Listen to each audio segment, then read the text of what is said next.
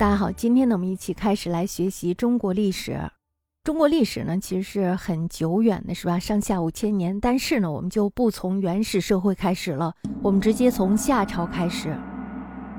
在公元前两千零七十年的时候，禹接受了舜的职位，这标志着禹的时代开始了。因为禹受封于夏，所以呢，他的部落就称为夏。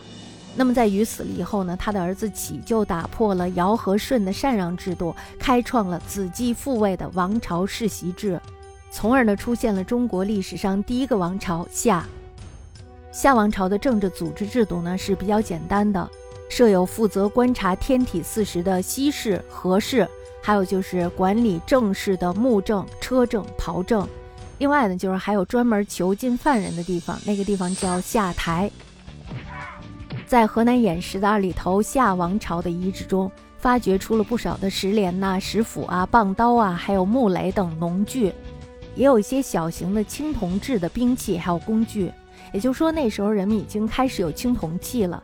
陶器呢，有橛、箍、鼎、豆，豆就是一种盛食物的器皿，就相当于我们现在的高脚盘儿。另外呢，就是还有罐儿等物品。夏朝的农业是非常发达的，那个时候呢，已经有了谷、稻、菽，菽就是豆子，还有就是瓜等多种农产品。夏呢，主要实行的是五十而贡的税收制度。接下来呢，我们来说一下什么是五十而贡。贡的本来的意思呢是自愿献纳。那么在原始社会的晚期，氏族成员呢出于爱戴之情，所以呢就自愿拿出一些产品来，然后纳贡给自己的首领。那么，在进入了阶级社会以后呢，贡就演变成了强制性的征收，成为了赋税的早期形式。有人就说了，说夏禹在治水以后呢，制定了九州贡法。但是呢，有人说说这个九州贡法呢，并不是夏禹新创的，而是他改进的。夏朝的平民呢，每户从国家授田五十亩，也就是相当于今天的十多亩田，将这个收获的一部分呢，纳贡给国家。供纳的物品呢，要根据百姓居住的远近来定。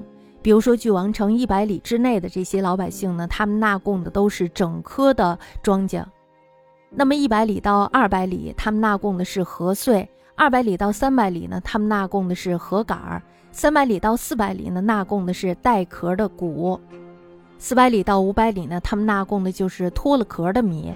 这样的国家就可以从百姓的手中征收来各种各样的物品。有米，还有谷，还有就是穗儿，还有就是禾杆儿。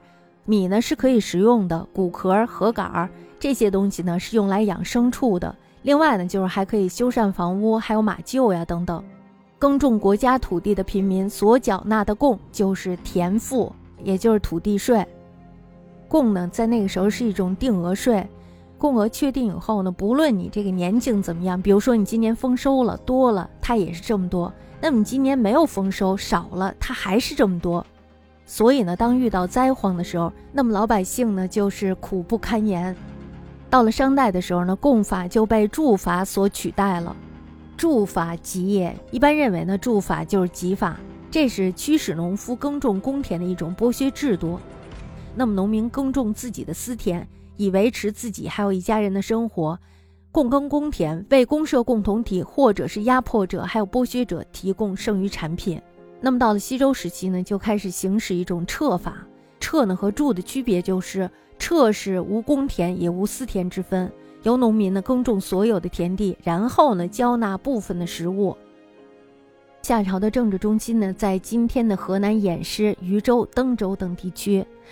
另外呢，夏朝的文化是从距今七千到五千年的仰韶文化发展而来的。那么接下来呢，我们就来回忆一下仰韶文化。在河南渑池仰韶村，曾经呢发现了新时代晚期的遗址，遗址呢当时出土了非常丰富的资料，这说明呢当时的农业畜牧业已经是重要的生产部门了。陶器、骨器还有一般的工具呢是种类频多的，这说明手工业也在发展中。氏族内部呢出现了某种程度上的分工，同时呢还有了私有制的萌芽。那么考古学家呢就把这种文化命名为仰韶文化。又因为在遗址中当时发现了大量的带有彩绘的陶器，所以呢仰韶文化又被称作为彩陶文化，并且呢成为了同系统文化的代表名称。仰韶文化呢，不仅散布在河南，在广大的西北地区、新疆，还有甘肃、青海、陕西以及华北地区呢都有。在新时代时期的文化遗址当中，仰韶文化的数量是最多的，表现文化的程度呢也是最高的，发展呢也是最快的，这是最重要的一支文化。陕西西安半坡遗址是仰韶文化早期的中心和突出的代表。那么夏文化呢，就是从陕西、甘肃、河南一带的仰韶文化中发展而来的。夏的历史进程呢，一共有四百七十年。禹的儿子启呢，改变了禅让制，开创了子继父业的世袭王朝制度，从而呢，出现了中国历史上第一个王朝夏朝。到公元前一千六百年的时候，夏桀亡国，一共呢，经历了十三代、十六个王，共存四百七十年。